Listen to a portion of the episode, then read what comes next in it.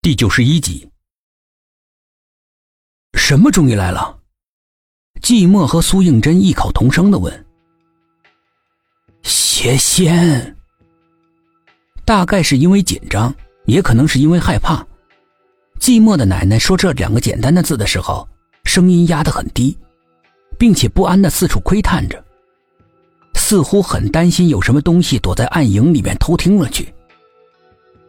苏应真的心里面猛然的一惊，记起曾经在陈雨蝶的故乡听梁婆婆曾经提起过谢贤，不知道怎么的，心里面感觉到空落落的，悬在半空里，莫名的紧张。一块块厚厚的乌云重重的压在心上，让他喘不过气来。他咬着下嘴唇，努力的支撑着，不让自己倒下来。黑暗里面似乎是没有人发现他的异常。邪仙？什么邪仙？寂寞好奇的追问着。邪仙呐，说起来话就长了。寂寞奶奶的目光变得很深远，在幽暗的光线之下显得很神秘。相传，在很久很久以前呢。天地之间是没有彼岸花的。她是一个尘世间的女子，为了忘却一段无望的爱情，发誓永远不再见情郎一面，斩断尘缘修炼而成的。所以有“花不见叶，叶不见花”的说法。这朵彼岸花。曾经在人世间到底经历过什么遭遇？现在呢，已经无从考证了。只知道尘世的那一劫，让他善恶并存。经佛祖点化，他的善念和恶念幻化成了两朵双生花。一朵是代表着邪恶的血色彼岸花。后来经过修行，幻化成邪仙，曾经危害人间。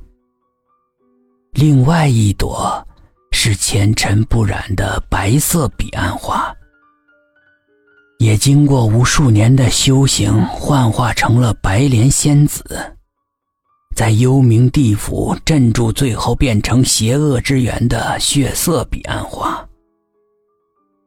血色彼岸花修炼而成的邪仙呢，一直是有野心的。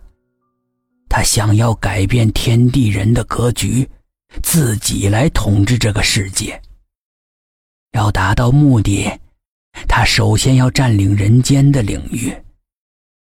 所以他一心想要拿到鬼门关的钥匙，把他训练的鬼兵放到人间，想要控制人类的世界。从而实现推翻现实的宇宙次序。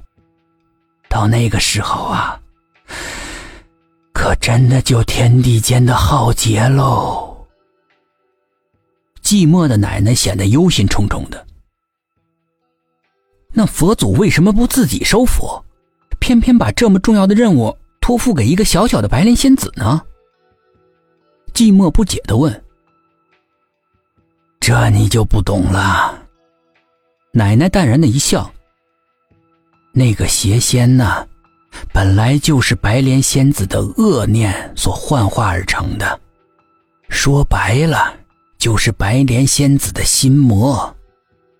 心魔在人的心里，佛祖是无法消灭的，只能够普度劝化。所以，真的想要收服心魔呢？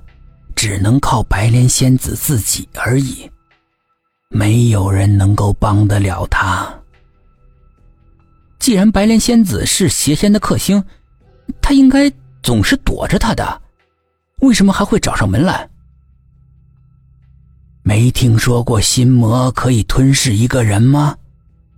而且，地狱的鬼门关的钥匙掌握在他手上啊！寂寞若有所思，他继而恍然大悟，指着苏应真，因为太惊讶、太激动，他说话都有点结结巴巴的。难道他，他他？寂寞的奶奶肯定的点了点头。对，他就是白莲仙子。一时众人都沉默了。